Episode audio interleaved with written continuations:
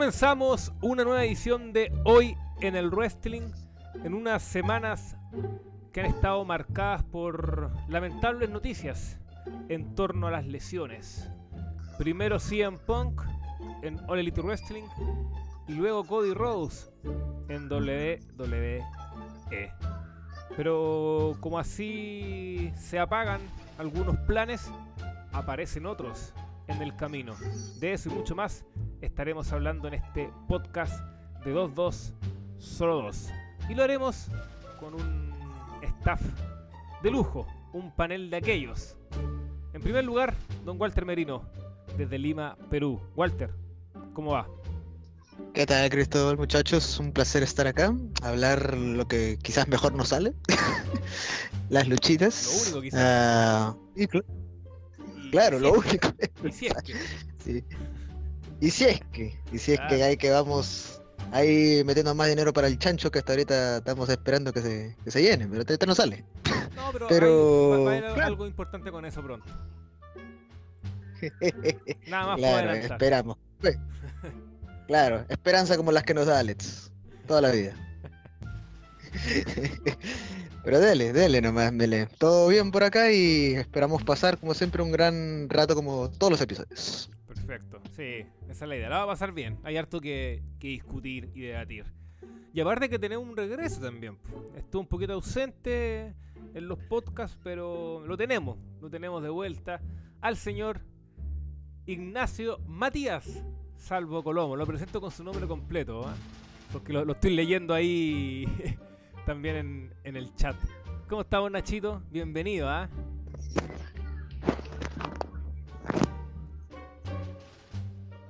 ¿Aló? No, no, no, me, no me va a fallar, po. Lo presento con bombo y platillo y no me está hablando.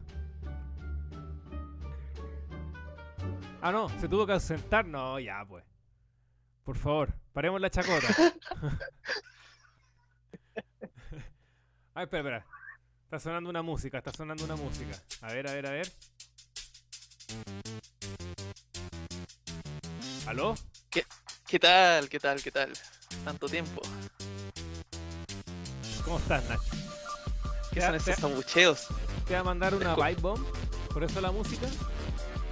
Leí por ahí que estaban pidiendo mi despido. Está Poto Cochino estaba pidiendo mi despido, mi despido de la página. Luego de todo lo que hice. Por dos, dos, solo dos. Estaban pidiendo mi despido.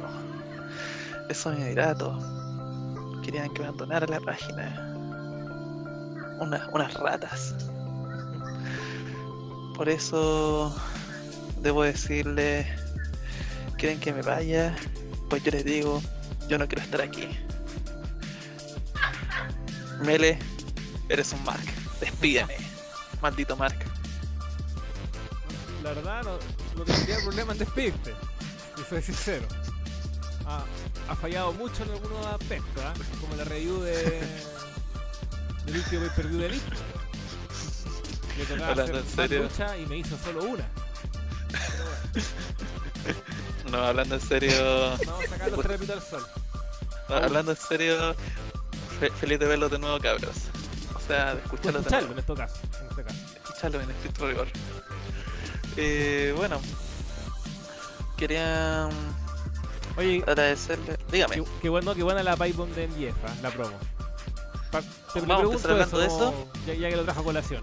¿Le gustó No, pero, pero, pero es que hombre, no fue claramente, no fue Kayfabe, eso ocurrió de verdad, es evidente. Hablando en serio, oye, ¿cómo, cómo hay gente que, que qué onda no le, no le sube la, no le sube el agua en el inodoro? No le, no le sube el agua del estanque. Porque cómo, cómo, cómo podéis pretender que eso, que eso ocurrió de verdad? Que la empresa no lo planeó. ¿Cómo hay gente que se deja engañar tanto por la onda del, del todo. Y, yo y- y de todos modos, yo, yo feliz que existan fans tan ilusos, porque igual es bacán, es bacán que exista como la sensación de incredulidad. Es súper bueno eso. Mm. Pero, pero sí, me llama la atención que haya gente que lo, que lo compre. El mismo hombre, Poto Cochino, insinuó que Jeff era, digo, Don Coronavirus, porque no es poto cochino claramente, Don Coronavirus, insinuó que, que la, que la pipe bomb fue, fue real. El mismo hombre que estaba diciendo que el, el coeficiente intelectual de la gente que sigue W es mayor. Es que loco, ¿cómo, cómo Resta puede creer que eso es real? Se quiere echar encima a uno de nuestros fieles oyentes, usted. Como Llegó- siempre, ¿eh? llegó en, agresivo. en solo 2 siempre, en solo 2 siempre nos hemos echado a la gente encima de todos modos. No tenemos pelo en la lengua. Peleamos con nuestros propios seguidores. Y con lo que yo voy a decir también más rato o más adelante, probablemente también nos vamos a echar a otros que no escuchan. Me, me tienen aburrido algunos, ¿ah? Las weas hinchadas, como se dice. Pero bueno, no, a- a- a- eh, hablando de, de Empezamos con, con seis auditores y terminaremos con dos. claro, con. Excelente. Y que somos nosotros mismos. Yo diría, yo diría que el objetivo de la página se cumple. Hacer que todos nos odien. Sí. Oye, pero Nachito, ya que lo tenemos acá, oye, y se viene rock, ¿ah? César Soto. O sea, él dijo eso. En volada lo presenté y no termina llegando, pero no, rock no falla. Eh, No es Nachito. como Nacho. Claro. claro. Eh, ¿Qué hay que hacer con NGF después de esta pipe? Que no apareció en el último Dynamite, ¿ah? Ojo. Uf, mi- en mi opinión, el plan original era que Jeff desapareciera un tiempo, eh, CM Punk vencer a Tanahashi en Forbidden Door y que después de eso aparecieran Jeff con su storyline de yo estoy contra todos los ex WWE y tuvieran luego como ese, esa gran rivalidad que concluyera con un combate donde Jeff termina tirando casi prácti- prácticamente a Face y, y CM Punk a Heel para que Jeff tuviera su gran coronación. Y luego de esa gran coronación, a mediano plazo, que Jeff volviera a ser heel y tuviera un reinado largo, básicamente. Porque yo creo que el tipo tiene un micrófono tan bueno, eh, características, un carisma, que funcionan tan bien, que el tipo serviría para tener un reinado de un año más o menos. Luego de esa gran coronación ante Punk. Ahora, ¿qué pasó? Que Punk desapareció, tenemos un campeón interino, y yo creo que hay que seguir el plan nomás. O sea que Jeff tiene que volver después de Forbidden Door, eh, enfrentar a Moxley. eh, la rivalidad va a servir igual porque Moxley es un ex WWE, entonces pueden jugar con el tema de que es el ex WWE que está acaparando toda la plata, todo, todo lo que MJF lo tiene, y que MJF lo gane prácticamente como face para luego tener su reinado largo. Yo creo que ese es el plan que hay que seguir. No sé qué opinan ustedes. Mira, eh, antes Pero de, yo te- de darle la palabra a Walter Nacho, bueno, esto ya lo hemos discutido nosotros internamente harto, así que es bueno trasladarlo acá al podcast, que esa es la idea también de, de realizarlo. Eh, es que más allá del, del hecho de, esta figura de los ex WWE, que claro, en, Jeff lo menciona harto eh, en su promo, en su pipe bomb, que iba enfocado a, a la plata que ellos perciben versus la que está percibiendo él, eh, el dinero. Eh, creo que la gracia es que ya había una historia muy potente detrás con lo de CM Punk. En una realidad que a mí me parece que es de las mejores construidas en All Elite y que termina con empate. Entonces, imaginarse un desempate con triunfo de MJF ganando el campeonato era. se contaba sola esa historia, era, era muy interesante de ver. Eh, con Moxley no me pasa lo mismo. Más allá de este factor ex WWE que, que menciona. Que menciona mm, Nacho. Entonces lo que haría yo, si fuera Booker, eh, que Mox siga siendo el campeón interino hasta que vuelva a CM Punk, que ya CM Punk es el campeón y va a tener esa lucha eh, para ya conocer al campeón definitivo, al estandarte principal. Eh, y, yo, insisto, si lo de CM Punk es para largo, yo lo que haría es que cuando se dé Mox eh, CM Punk, porque claro, Mox también puede perder el título, que lo va a defender y todo, si finalmente va a ser el campeón mundial con este con esta definición de interina, pero va a seguir el que va a estar defendiendo y lo puede perder, obviamente. Yo diría que no perdiera y que tenga ese Mox CM Punk que es muy atractivo de ver aparte, porque una lucha que, que no se ha dado en un gran escenario y en grandes condiciones, tienen solamente, si no me equivoco, solo una lucha en Raw. Eh, entonces, desde ese punto de vista, eh, lo que haría yo es, eh, ahí tengo la duda, si gana CM Punk derechamente de una, o retiene Moxley y así empieza una realidad con CM Punk y después CM Punk lo puede recuperar eh, en un Dynamite, en un semanal, en un pay-per-view, etc. Pero yo creo que MJF tiene que quitarse de CM Punk. E-, e ese es mi tema.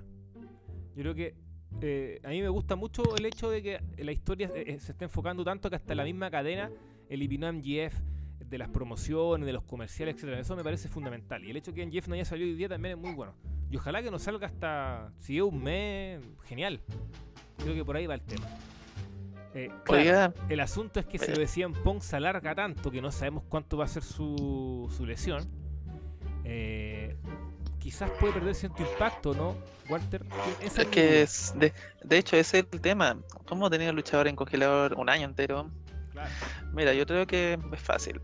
Si lo de Mox, o sea, si lo de CM Punk da para corto plazo, claro, que Punk vuelva, se lo quita Mox y luego tener la rivalidad con ABF. Y si es para largo plazo, hablamos de unos nueve meses, seis, siete meses. Ahí yo creo que en Jeff debería quitarse la Mox. Y de todos modos, Mox tiene igual sendomitro y habilidad interpretativa. entonces yo creo que igual, igual el tipo podría meterse en la piel de este ex WWE cabrón. Que le come la comida a Jeff, básicamente. lo que tú harías, Nacho, entonces, eh, que no me quizás no lo dijiste o a mí no me quedó muy claro. Es que bueno, MJF le quita el título a Mox y una vez que regrese CM Punk, sea CM Punk versus MJF, ¿cierto? Claro, en caso de que la ausencia en caso de que la ausencia de Punk sea muy larga. Y, en caso de que la Claro, y en caso de que la ausencia sea corta, que Punk se lo quita a Mox y pasamos al plan MJF. Y en cuanto a quién gana la rivalidad, igual lo compro. Pucha, igual debería ganar la MJF, pero igual, igual eventualmente, claro, debería ganar la MJF y MJF tener su reinado largo. Aunque un reinado de Punk después no estaría mal, sin que está como el vino, el tipo. Sí, no, sí es el tema, claro, que uno dice. Este, yo, yo, yo, no creo que Punk yo, no, yo, no creo que Punk se vaya a retirar el otro año, yo a Punk igual le veo unos años buenos activos. Sí, Así que igual. Mm, igual podría ganar. Un poco mi queja. Eh, yo creo que Punk igual podría ganar el título.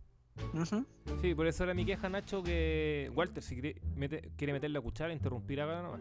Que esa es mi queja principalmente, que eh, eh, y más que queja es, lo que yo vislumbro, porque efectivamente en Jeff, o sea, si en Pong no pudo tener reinado. Ya, y, algunos dirán, bueno, eh, si el tipo está tres meses fuera, se le van a contar como campeón esos tres meses. Pero finalmente a mí esa estadística no me, no, me, importa mucho. Yo sé que hay algunos que son como más talibán y que le interesa cuántos días. A mí generalmente no tanto. Creo que en general hay otros aspectos eh, fundamentales. pero claro, si CM Pong vuelve y enfrenta a MGF y gana MGF, yo creo que sería muy potente, muy potente, pero creo que un poco arriesgado y, no veo a Tony Khan haciendo eso. En el sentido de que dejar a Cien Pong como con ese saborcito de que finalmente no pudo hacer nada como campeón, ¿cachai? Entonces por ahí va. Entonces en ese sentido yo lo que haría era eso. Eh, Cien Pong Moxley. Eh, y ahí quizás Cien Pong le puede ganar a Moxley. O puede Moxley ganarle a Cien Pong y después al día siguiente Cien Pong ganar Mm, tener un, par de meses reinado y ahí MGF con todo. Pero también insisto, y lo comprendo Walter, ahí está el peligro de quizás, si es mucho el rato que pasa para eso, MGF va a perder cierto momentum del cual está ahora. O sea, como de la potencia que se generó tras su paper. Claro, eh, sí, estamos ante la principal condicional de cuánto es el tiempo de baja de CM Pong. Si, si Pong va a estar por varios meses, más de seis meses, o por ahí, eh, pucha, ya es cosa ya de modificar o ajustar todos los planes que se tenían con, con Pong y MGF a, tal punto de que no, eh, no ocasiones, o sea, a, a, coquites momento en MJF mismo, porque eh, no puedes ocultar a MJF durante mucho tiempo. Claro, en la historia él se fue, se le está dando continuidad a todo lo que fue su promo, pero tampoco es que no lo puedes dejar tampoco tanto tiempo afuera. Tanto tiempo afuera no, no sería muy bueno, por más que tenga sentido esto de que es una señal de, protesta o en contra de los sets WWE o Tony Khan, creo que eh, ya, no puedes poner a, ponerlo contra Punk, pero quizás de acá uno, un mes, eh, mes y medio quizás, no sé, podrías buscar maneras, no necesariamente de introducirlo de manera directa contra Punk, sino buscar maneras así como que eh, MJF cumpla parte de ese cometido que, que tuvo en su promo, o sea, que es ir contra los sets WWE, o sea, arruinar cosas a los sets WWE de tal manera de que también provoquen más y se le dé una continuidad misma a todo este eh, desencuentro que tiene con Tony Khan en la historia. O sea, Aunque igual- buscar de que... Claro, Punto- sí, punto importante. Eh, el tema es que, a ver, imagínate que, por ejemplo, llega a renovar a un ex WWE como Christian en este camino de mm, cagarse a los veteranos de WWE, etcétera. El impacto no sería tan, o sea, el impacto sería ahí, pero luego el impacto de buscar al campeón mundial no sería tanto, porque al final la gracia de la historia es que hay gente que realmente se la está comprando. Que Jeff eh, se- básicamente se mandó un Sacha Banks y desapareció. Si aparece en televisión, va a ser muy obvio que el tipo ya mm, arregló su situación con la compañía y que simplemente están haciendo una storyline. Y por eso creo que el impacto tienen que guardárselo para cuando vaya directamente contra el campeón mundial. Claro, Porque- pero porque como, ahí como sería un mencionaba, shock. todo eso es, es- Sí, el shock está técnicamente hay que mantenerlo, pero que como mencionaban, mencionamos desde el inicio, es la condicional de cuánto tiempo va a estar Punk. Y Claro. obviamente cuando Punk regrese, cuando Punk regrese, es obvio que va a ir contra, contra John Moxley, obviamente, pero eh, no sabemos eh, cuál será, primero que nada, el, el resultado, o sea, la prontitud que tenga Moxley el, el reinado. O sea, Mox puede tener por lo menos eh, dos meses de reinado y quizás luego viene Pong y a la primera se lo gana, o quizás que- esperan un poco y alargan más en la rivalidad, y eso puede Igual- afectar también un poco a, a atrasar o más la historia, y creo que eso Yo- perdería también parte de la naturalidad de todo el curso de las historias, de toda la Pipe Bomb. Yo creo que sí, yo sin ser fatalista, yo no estoy para nada fatalista con esto, porque creo que si soy un interino es porque realmente la lesión no, no da para tanto tiempo. Sí, también creo lo mismo.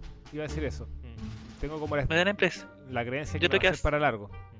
Claro, yo creo que un mes después de por viendo, ya va, a estar de vuelta y claro, va a ser eso, pues, va a llegar, va a tronar a Mox y luego rivalidad con Jeff. Yo creo que, o sea, tengo la esperanza de que sea así. Ahora, si son, si, si le chantan nueve meses de recuperación, deberían pasar al plan B, que es que en Jeff se lo quita a Mox. Y por ahí igual se pasa una buena rivalidad. Más encima, recordad que ellos tuvieron una, una rivalidad antes, po. entonces hasta 2020. tienen precedente Claro. Sí, sí. para jugar con eso. A, ver, a ver, este, planteando más o menos la idea, eh, ¿qué tal si es que, por lo menos, claro, Mods eh, llega hasta por lo menos All Out, de, hasta All Out, que creo que es el próximo pay-per-view, que creo que va a ser en Sí, agosto por ahí, dándole, dándole tiempo a que Pong recupere todas las energías, se vuelva a poner en forma y todo, y el reinado de Mods por lo menos caería a, las alturas del evento este del, del Grand Slam en el Arthur Ashe Stadium, que va a ser, obviamente va a haber su segunda edición, ya está confirmado. Y para Full Gear quizás ya puedes armar ya NJF contra, contra Punk. O sea, en Full Gear, que creo que va a ser por noviembre, octubre, noviembre, por ahí. Dando tiempo también, eh, claro, que haya dado su tiempo entre Pong y, y Moxley. Así que creo que hay tiempos de sobra para establecer, o sea, el cruce entre ambos. Si no es en Full Gear, pues está en el mismo Winter is Coming. claro. Pero no creo que el, la, toda, toda la situación en- de la lesión de Pong llegue hasta el otro año, no, no creo. O sea, no, no pasa este año todo. Oigan, ¿y qué les parece el concepto del campeonato interino? Que es algo muy eh, probado ya en el boxeo, en, en la UFC, eh, pero que en el wrestling no algo, no algo muy común. Lo implementó ya All Elite Wrestling con el campeonato TNT, especialmente, en la, le- bueno, únicamente en rigor, en la realidad de Sammy Guevara con Cody Rhodes. Eh, igual le- les quiero preguntar, porque en, en mi caso al principio como que me hacía cierto ruido, pero creo que fue en culpa por el manejo de- del TNT, porque finalmente eh, el lapsus como de, de que Cody no estuvo fue como una o dos semanas, entonces fue muy breve ese periodo. Eh, entonces como que ahí, claro, eh, la, primera impresión no fue la mejor. Pero ahora, después de leer y, ver cómo funciona en, el boxeo y el UFC que mencioné, eh, sí, sí me agrada. Me agrada en el sentido de que, de que claro, All Elite busca tener su propio sello, su propia marca y no hacer lo típico que es finalmente despojar del campeonato eh, al campeón cuando lesionarse algo que puede pasar y que finalmente tampoco es culpa de él. Entonces, en, ese sentido, me parece que, que interesante, atractivo y, también se puede generar otra historia con este campeón interino. Y dicho eso, antes de dar- darle la palabra, muchachos, eh, la, la apuesta por Moxley, desde mi punto de vista, es porque ya fue campeón, ya fue campeón mundial. Entonces, tampoco le afecta mucho ganar este campeonato interino. Y hago énfasis en lo de interino porque, claro, igual va a ser una figura que te va a generar cierto ruido. Si lo ganaba un Darby Allen, si lo ganaba un Eddie Kingston, si lo ganaba un Warlow, por nombrarte tres ejemplos, eh, iba a quedar quizá ese murmullo, ese ruido, ah, pero es un interino. Entonces a mí me da la impresión que Tony Khan no quiere eso. O sea, quiere que si se corona Darby Allin, si se corona Eddie Kingston, si se corona Warlow, sea por todo lo alto. Sea por un, con- por el campeonato ya, no sé si llamarlo unificado, establecido, o el campeonato en rigor. Con el, con el peso que conlleva. Entonces apostar, apostar por, Moxley me parece que es la edición correcta. Porque, insisto, ya fue campeón. eh, una derrota con 100 Pong, si es que se da, eh, no le va a afectar tanto. Y aparte el tipo es garantía de darte buenos combates, buen micrófono. Y aparte también creo que algo esencial. Él ya supo cargar la empresa y la cargó en un momento muy delicado como fue la pandemia.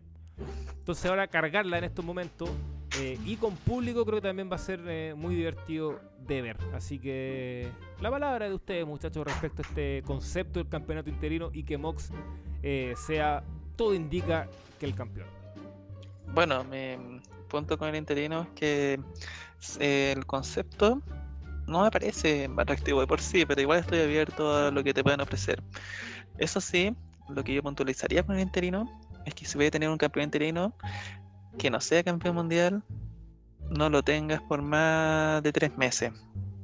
O sea, tres meses y si el campeón mundial no aparece, no, no defiende con el interino, no lo resuelven, que el interino pasa a ser mundial simplemente.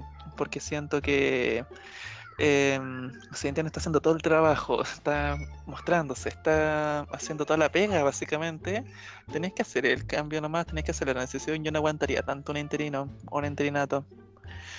En la MMA o en el box, eh, los peleadores tienen más tiempo para recuperar, tienen más tiempo entre pelea y pelea, pero en la lucha, el campeón, un detalle importante de la lucha libre es que el campeón aparece siempre, o debería aparecer siempre. Entonces, si pasáis tres meses sin que el campeón mundial haga su pega campeón mundial, yo creo que debería aparecer. Yo no sé qué opinan ustedes. Eh, Walter, le doy la palabra. Sí, eh, estoy parcialmente también casi de acuerdo con lo de Nacho eh, en el tiempo de que, de acuerdo a la emergencia, el tiempo de baja del campeón no debería prolongarse tanto. O sea, si sabes que tienes una lesión que va a tardar más de tres meses, más de cuatro meses, hasta más, este, lo que deberías hacer ya es quitarle el campeonato. Quitarle el campeonato y ya establecer una nueva cara con, con el título. Pero si ves que la, la lesión se puede tratar en tiempo de uno o dos meses, para mí creo que eh, creo que estaría bien, estaría bien y de, tal, de tal modo estás dándole visibilidad al campeonato en ese periodo con el campeonato interino. Y hasta que llegue el, el campeón le estás estableciendo ya un clímax dentro del, dentro del mismo reinado, dentro de la misma exposición que se le da al campeonato para ya establecer al, al campeón oficial, que puede, como que no puede, cambiar de, de manos a, o hacia al campeón anterior o eh, terminar en manos del que es quien se coronó como campeón interino. O sea, Exacto, sí, sí. hay posibilidades, o sea, es posible que el campeón oficial. Sí, o sea, puedes dar juego, puedes dar jugo con todo eso. Puede terminar en manos como del campeón interino, el que lo tenía antes, como, eh, como el otro, el que se estableció después de la lesión. Así que hay posibilidades de que eso ya se tiene que ver en base al trabajo del campeón interino de turno. Pero sí, eso es lo que mi opinión. Es que un campeón interino se convierte finalmente en campeón. Sí, yo creo que eso igual es clave porque eh, perfectamente ya está jugando a, a la futurología. Eh, Moxley tiene un muy buen reinado como campeón interino eh, y después llega CM Punk y ya tenemos el combate y Moxley dice, "Weón, yo fui el verdadero campeón, no tú. Tú tú- tú en tu casa se, se cuenta sola esa historia, recuperándote, tirándotela, un ejemplo. Bueno, obviamente una lesión se está recuperando, no está tirándoselas, pero se entiende lo que voy. Entonces, creo que, eh, que la gracia es esa, pero obviamente yo igual entiendo que la palabra interino te puede generar cierto ruido, murmullo, y por eso eh, entiendo eh, por qué finalmente apuestan por Mox. Eh, por eso mismo, como si podría haber sido Chris Jericho también el propio Hackman. Creo que el hecho de ir con un ex campeón para mí era la mejor decisión. Antes de que vaya un Warlow, por ejemplo, que yo creo que su coronación tiene que ser ya eh, en, un escenario y en un contexto diferente. Por dar un ejemplo de, nombres potenciales campeones. Y también porque algo evidente, o sea, hay que vender un pay-per-view. Y el hecho de que CM Punk no esté en ese pay-per-view, eh, que más encima es en Chicago, bueno, obviamente el recinto ya está vendido a full, pero me refiero a las ventas, al dinero, a comprar el pay-per-view. Entonces, eh, hay que ser sincero, o sea, un Moxley versus Tanahashi te augura mucha más ventas que si pones a un prospecto actual de All versus Tanahashi. En un año perfectamente se puede dar y puede vender un pay-per-view y yo creo que así va a ser, obvio. Pero para un pay-per-view de, esta- de estas características también es entendible que necesitaba una figura, en este caso como Moxley, entonces me parece que, que es la figura más indicada. Apareció César, Rockstar, justamente estaba hablando de Moxley y un gran fanático de, del, luchador en nuestro César Soto Rockstar. Eh, lo saludo primero que todo y, y segundo preguntarle sobre eso, sus sensaciones con respecto a Mox, que todo indica que va a ser el campeonato interino y qué espera de esta, de esta figura de campeón, qué espera con, con CM Punk cuando regrese, qué debería pasar ahí Rock y también pensando en MJF, qué es lo que haría usted si fuera Booker por un día.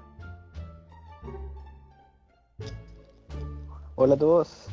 Hola especialmente a Nacho, el Brock Lesnar de 2 solo 2. Se que no va a aparecer el conche su madre. bueno, eh, sí, bueno, primero que todo, eh, la batalla real me bajó un poco el hype. Bueno, primero que todo, como vieron, habían varias luchas en el kart, ya podía suponer que no iba a haber un clásico en el main event. Que si Brian estuviera en condiciones, o si un Chris hubiera participado, yo creo que esa lucha con Moxley hubiese sido de larga duración. No como la que hubo con Kyle O'Reilly, que fue unos 15 minutos, que fue un combatazo, sí. Pero, eh, hicieron bien compacto todo lo que querían contar y salió bastante bien. Pero eso como punto uno. Y sí, pues era obvio. Era obvio que Moxley tenía que ir con Tanahashi o un ex campeón, como bien decía Mele tenía que haber sido Jericho o Kenny Omega si hubiese estado sano, ya que un Warlow, un MGF, no sé, un, un Darby Allin, cuando ganen el título, tiene que ser de- el título legítimo, cuando ya esté unificado. Y Moxley hace tiempo quería luchar con Tanahashi, eh, así que qué bueno que por fin se dio, de hecho, me parece que en este pay-per-view debe haber sido, más que CM Punk versus Tanahashi, yo creo que esta era la oportunidad perfecta para hacer es- esa lucha de Moxley con Tanahashi y, y qué bueno que al fin se dará y más encima con un campeonato mundial, ya que diga- digamos que es mundial aunque- porque Moxley le va a dar esa importancia. No, no le va, no va a quedar como un interino, quizás si fuera un luchador de menos rango sí, pero al ser Mox va a ser como si fuera el mismo título que, se llevó Punk. Y respecto a NGF está, está complicada la cosa, porque no, no sabemos cuánto tiempo va a estar fuera de pantalla. Pero eventualmente debería regresar, eh, no ahora, o sea, en este pay-per-view claramente no tiene nada que tocar. Lo mejor sería que, que se ausente nomás y ver qué sucede después. Después, en julio, cuando empiecen a armarse nuevas historias, cuando por ahí Mox también tenga que tener algún retador. Eh, sí, por ahí se verá porque ahora Warlow también va por el TNT y esa historia también terminó, así que aunque puse- quisieran meter a MJF en televisión, lo único que podría hacer es seguir su historia con Tony Khan. No, no tiene otras rivalidades a la vista. Gracias, Rock. Puede retirarse nomás. No, no, no. Que ese- sobre sobre Ay, MJF, ¿Qué programa? yo lo que planteaba es que igual tenía otro ex WWE, porque al final su reclamo es contra los ex WWE en general, y por eso un MJF Mox calza como anillo al dedo, porque, porque Mox es precisamente un ex WWE que gana más dinero, más dinero que él, po. Oye, igual, yo quiero darle un, un punto favor a, a Kyle O'Reilly con que haya ganado la batalla real. Básicamente porque, lo he dicho, me parece que es un muy buen luchador y, y- y gran combate con, con Moxley. Eh, igual eh, Hermoso.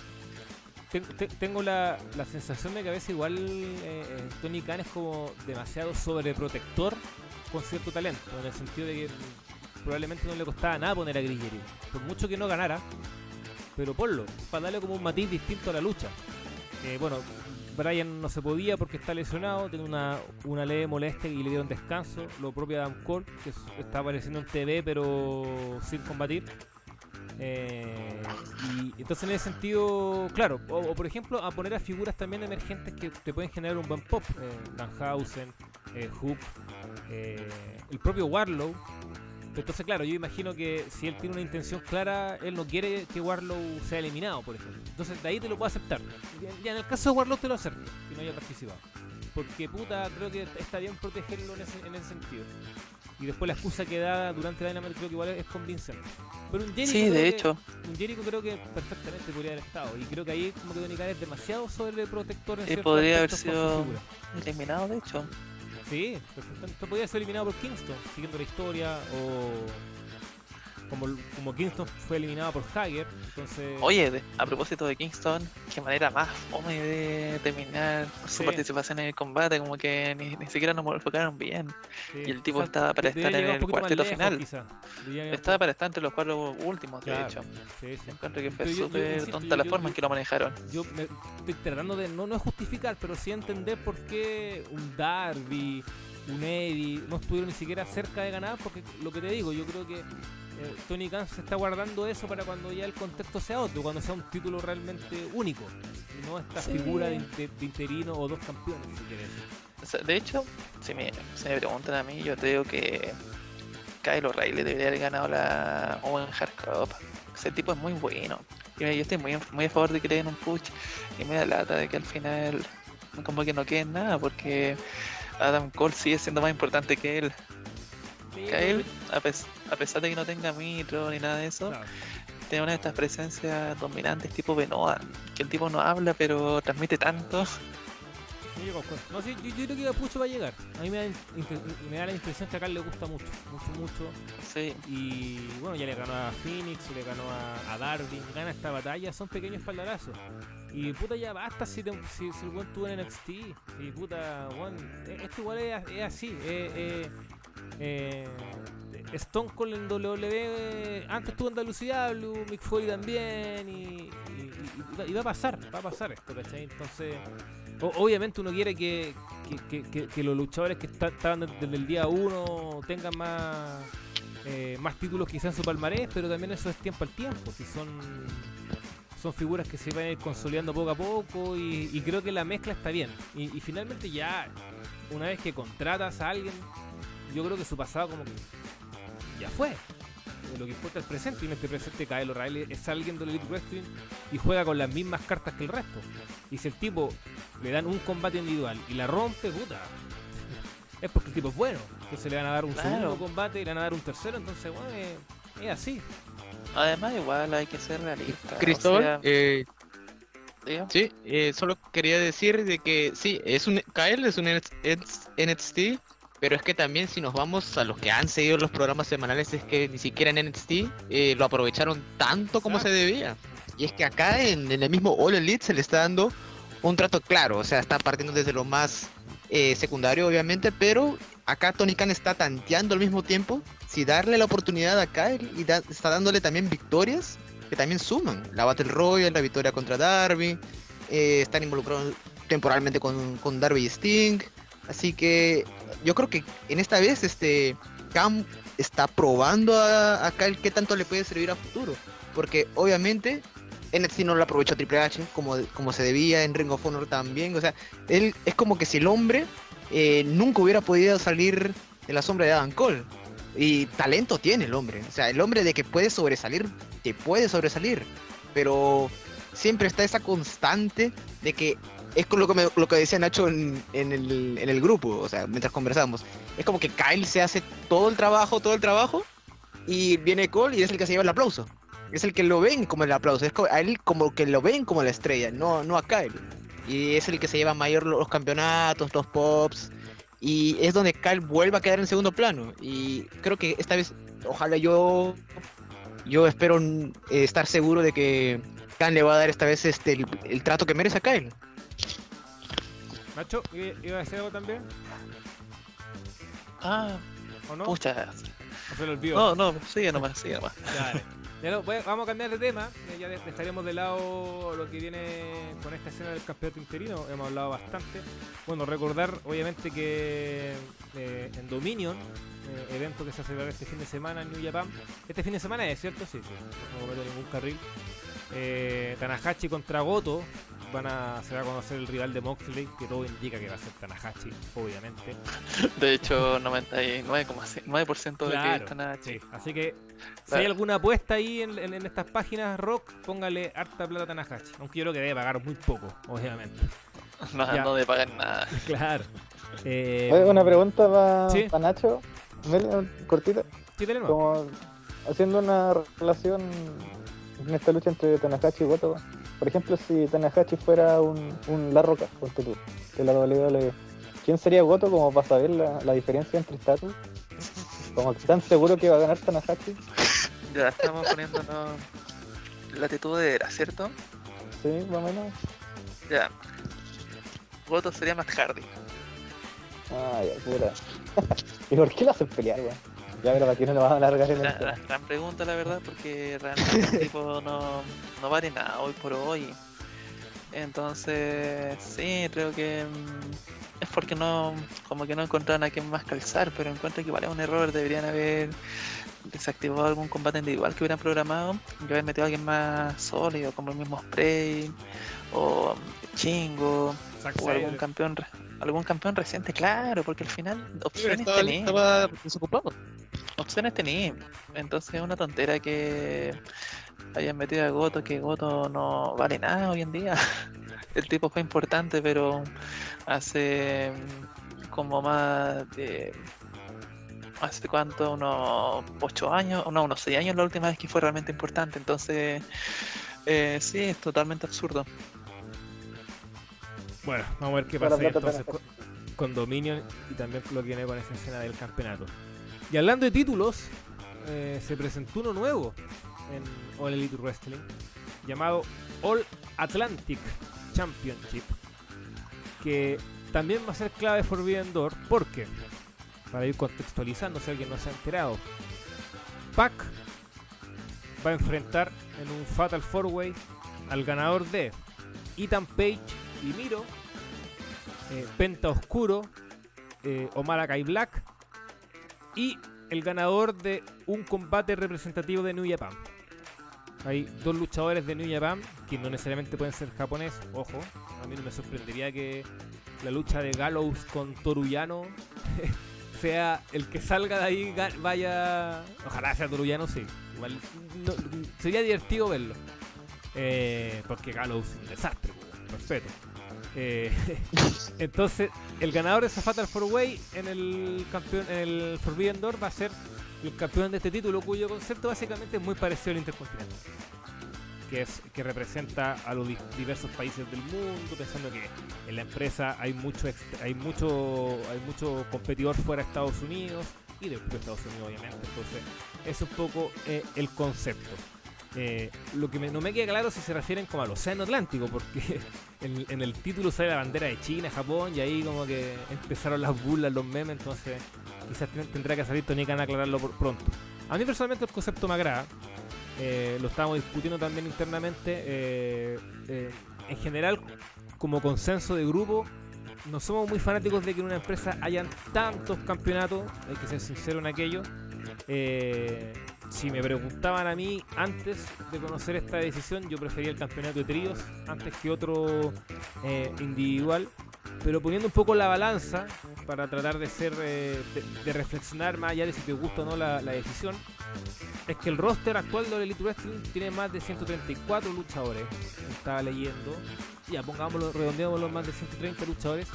Y tiene un midcard muy potente. O sea, hablaba de la batalla real y los luchadores que faltaron. Yo nombraba a Jericho, pero se me olvidaron otros. Malakai Black. Miro. Benito nombres muy potentes que no estuvieron participando en la batalla real, pues, que no se vio en el show. Eh, bueno, y podemos estar nombrando varios más que, que son parte de esa zona midcard donde está el campeonato TNT.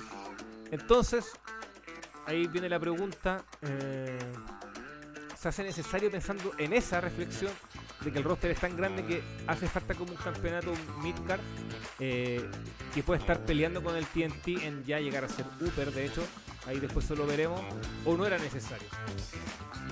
Ver, bueno, tomando la pregunta, yo creo que el exceso de campeonato no está mal mientras tenga eh, bien categorizados los campeonatos. Porque, a ver, el campeonato mundial siempre hace el campeonato mundial en cualquier compañía. Pero cuando tú pasas a los campeonatos secundarios, siempre puede ser complicado si todos los secundarios valen lo mismo porque todos pueden terminar valiendo nada. Me explico. En WWE tenía muy claro cuáles son los campeonatos mundiales o cuál es el campeonato mundial. Pero después de eso, al final dando como que uno se olvida rápidamente quién es el intercontinental o el campeón USA o el campeón que sea porque todos parecen tener muy poco valor. Entonces siento que lo importante es tener el campeonato mundial claro y después dejar en segundo claro el campeonato que se sienta como el segundo más importante de la compañía, que pasa a ser el TNT. Mientras que el TNT no pierda ese lugar que se ha ganado porque lo han protegido muy bien, creo que está bien tener campeonatos para cubrir shows como Dark o Ring of, o Ring of Honor o incluso ir a defenderlo a un show de otras empresas incluso. No veo ningún problema, mientras que el TNT siga siendo tan importante como lo es ahora. Porque hacer que, ha- hacer que un campeonato secundario sea prestigioso es difícil. Y con el TNT yo encuentro que lo han logrado. A Más pesar- allá de que ahora... A pesar de, Dígame. de- lo último. No, pero una pequeña. Que bueno, lo que dijiste Reino of Honor, que no creo que pase eso porque Reino of Honor tiene sus propios campeonatos. Entonces, Pero yo es que son como el NXT de WWE, claro, pero igual Sí, Ring of Honor está dentro de doble como una marca, entonces yo, yo igual la contaría dentro de Están todo. defendiendo de todas maneras en algunos shows. Porque Joe ha defendido el televisivo. Sí, no, obvio. y Pero siempre, siempre que- pensando y que son de Raw. también- A lo que yo me refiero es que si ya tienes. Mira, te lo puedo decir. Son cinco títulos de Ring of Honor. Yo dudo que cuando bueno, se supone que va a venir un nuevo evento ahora en julio de Ring of Honor, no creo que se defienda el título de Elite. No creo. Porque ya tiene. Porque la, la gracia es. Obviamente sí, vamos a ver a luchadores de Elite luchando por esos campeonatos de Raw, eso sí. Pero. Bueno, pero es una, creo que una discusión. un vaso- no vamos a ahogar un vaso de agua con ese tema que no es tan relevante. Eh, Claro. Pero, claro, yo te, decía finalmente eh, que muchas de las críticas al, al TNT últimamente van en, la, rela- en relación a lo de Scorpio Sky y Sammy Guevara, principalmente esa realidad que para muchos como que se perdió cierto prestigio al, al campeonato y que tampoco se menos, defendió en el claro. último evento. Entonces ahí te pregunto Claro. Si, si sigue igual de protegido o no. Es que... Se fue Nachito parece. eh, vuelvo en un momento. Ya, ya, ya, vuelvo un momento. Va- Vamos a ir con Rock antes eh, para preguntarle sobre qué le parece eh, este nuevo título, este nuevo campeonato que, presenta la empresa y que yo me tomo lo que tú dijiste, de, la cantidad de midcard potente que tiene All Elite. Eh, sí, yo creo que, bueno, mm, no era necesario, pero eso no quiere decir que sea algo malo. A mí lo único que me preocupa en realidad es la jerarquía que podría haber entre este título y el TNT, porque por ejemplo, en, en este momento que Scorpio es el campeón, y tú le das el título atlántico a Málaga y Black, Ahora sí, yo digo que el, Sí, sí, están buscando el- ahí yo diría que Málaga es más importante, ¿cachai? Le tomaría más importancia a ese título. Ahora el quinto es si el TNT lo tiene Warlow. Pero por lo que se ve en el cuadro del torneo, yo creo que todos esos luchadores van a ser campeones eventualmente. Miro, Málaga, Ipac, eh, Rey Fénix, Penta, no sé, todo ese tipo de luchadores seguramente van a ser campeones y son nombres potentes. Entonces por ahí quizás lo único que podría pasar es que esos nombres sean más importantes que el campeón TNT. Si es un Scorpio o un Sammy Guevara, no sé, puede, puede ser que pase eso. yo creo que en ese sentido convendría un formateo que lo gane Warlock, porque si lo gana Warlock, ahí pasa de, un estatus que ahora es como bajo a un estatus muy alto. Y siento que la intención está ahí, porque mismo Warlock como que la promo como que va a entender de el título TNT está en el suelo. Yo creo que se dieron cuenta de que no estaba funcionando la rivalidad y por esto este cambio de enfoque a Warlock. Yo me tinca que Guardo lo, gana y con eso el TNT vuelve como al estatus que tenía en la época de Cody más o menos, que es cuando se sentía como un campeonato más importante. Y me parece que eso es súper bueno porque realmente eh, es un título que le han dado mucho prestigio y que de un momento a otro el, el título caiga como balde. Eh, lo siento como un esfuerzo desperdiciado, porque igual es súper complicado hacer que un título se sienta importante de la nada. Es complicado, a menos que sea un título mundial, es complicado como presentar un título y decir, este título es importante, preocúpense de él porque no tiene historia, po. Es como mm, algo que tiene que irse construyendo paso a paso. Y con el TNT lo hicieron realmente. Walter, eh, esta es una, una pregunta que hago de, de una opción que, que se, se me ocurrió. Y pregunto si es buena o no. Eh, por ejemplo, este campeonato nuevo, ¿no sería una buena idea que los semanales solo se defiendan en Rampage, por ejemplo? O sea, que la norma sea, este título se defiende solo en Rampage. Como para darle ese carácter diferenciador y, y que no se, se vea y que no se vea algo como que le venga a competir al, a- a- al TNT sino como un complemento distinto al momento de tu programación y así mejorar Rampage no sé yo no lo estoy acelerando que una buena idea solo estoy preguntando si si podría ser una forma de presentar este campeonato o se te ocurre otra no sé Mm, Bueno, yo primero que nada eh, no lo sentí necesario la inclusión del campeonato nuevo eh, que se ha introducido el, día de hoy. Eh, la verdad es que el buquear un campeonato más dentro de la zona midcard puede llegar a ser difícil de acuerdo a las horas de programación de All Elite. Es difícil calzarlo frente a la cantidad de roster que se tiene y al mismo tiempo es difícil también establecer cuál eh, cuál campeonato va a ser más importante entre el TNT y el campeonato nuevo del Atlantic, eh, All Atlantic. Así que hay una tarea ahí por primero que nada reevaluar y, y categorizar correctamente los, los campeonatos. Y luego de eso, eh, darle ese valor diferenciador y va a estar también difícil también, o sea, ¿a qué diferencia el, TN el TNT del All Atlantic? Claro, eh, uno va a ser eh, exclusivo para luchadores europeos, pero también debe haber algo que también lo diferencie, o sea, si no va, va a ser un campeonato más bonito y todo, pero tiene que haber algo que lo, que lo diferencie. Quizás lo de que mencionabas de Rampage podría ser que se defienda en Rampage. Yo también quizás añadiría que tal vez aprovechando las relaciones que tiene AEW eh, con otros otras compañías, véase con New Japan, véase con AAA, con Impact, ¿por qué no? Claro, interpromocional, o sea, hacer que se defiendan, porque al fin y al cabo, este, hay luchadores de AEW que aparecen en shows de AAA, hay ch- luchadores de AEW que también pueden aparecer en New Japan, hacerlo como que se defiendan, al mismo tiempo le das exposición al campeonato, al mismo tiempo también eh, ha- ha- haces que el, que el ganador mismo, el digo, el campeón mismo, eh, sea visible para, para otros eh, terrenos, así que no vería mal esa idea, sino también defenderlo si es que se anima en algún momento a IW, ya en giras, quizás, ya yo me estoy quizás proyectando demasiado, pero creo que hay que darle un valor más allá de solo que sea dentro de la misma programación de IW, sino Claro. llevarlo a otras promociones. Sí, qué bueno que nombraste eso, Walter, porque también lo estaba leyendo en Twitter y, y creo que por ahí puede ir. Y sería muy interesante esa jugada, de que sea interpromocional. Que por ejemplo que el campeonato TNT solamente sean luchadores oficialmente de All Elite Wrestling. Pero este puedes ver en un momento a Pac luchando contra Naito, por darte un ejemplo. Eh, o luchando contra Mr. Iguana de AAA. Pero cosas así. Contra el hijo de Chapo Guzmán. Po- Podría ser interesante esa jugada. Y. y pucha, yo en general. Eh, eh, eh, es de sentimiento encontrado, porque obviamente yo creo que la clave finalmente es buqueo.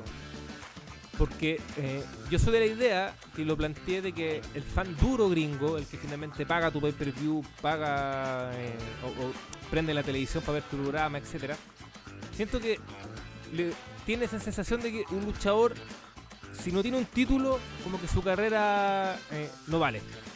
Como que es necesario tener un campeonato. Entonces, eh, a mí lo que me gustaba de Elite Wrestling es que era capaz de crear historias buenas sin título de por medio. Eh, entonces, Pero para el fanático, si no hay un título de por medio, empieza que está infravalorado, que falta esto, que esto otro. Por ejemplo, no, el caso de Pac, que a mí parece como el más representativo.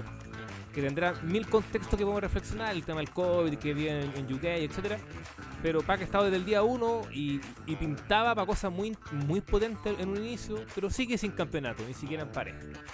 Entonces empiezan los, rumo- lo- los murmullos que le falta un título, entonces a mí siempre me ha dado esa impresión que para el fanático duro, eh, esencialmente eh, los luchadores tienen que tener en algún momento una correa, y un luchador se ve muy bien con un cinturón, etc.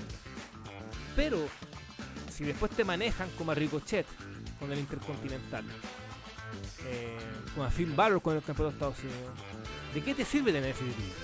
Si no le sacaste partido, no le sacaste jugo no, tuvo historia, no tuvo realidad y no tuvo combate. Entonces, aquí finalmente yo creo que la clave es. Eh, obviamente a mí no me gusta cuando hay un exceso de campeonato, lo he criticado otras veces y sería muy chanta ahora no, no hacerlo.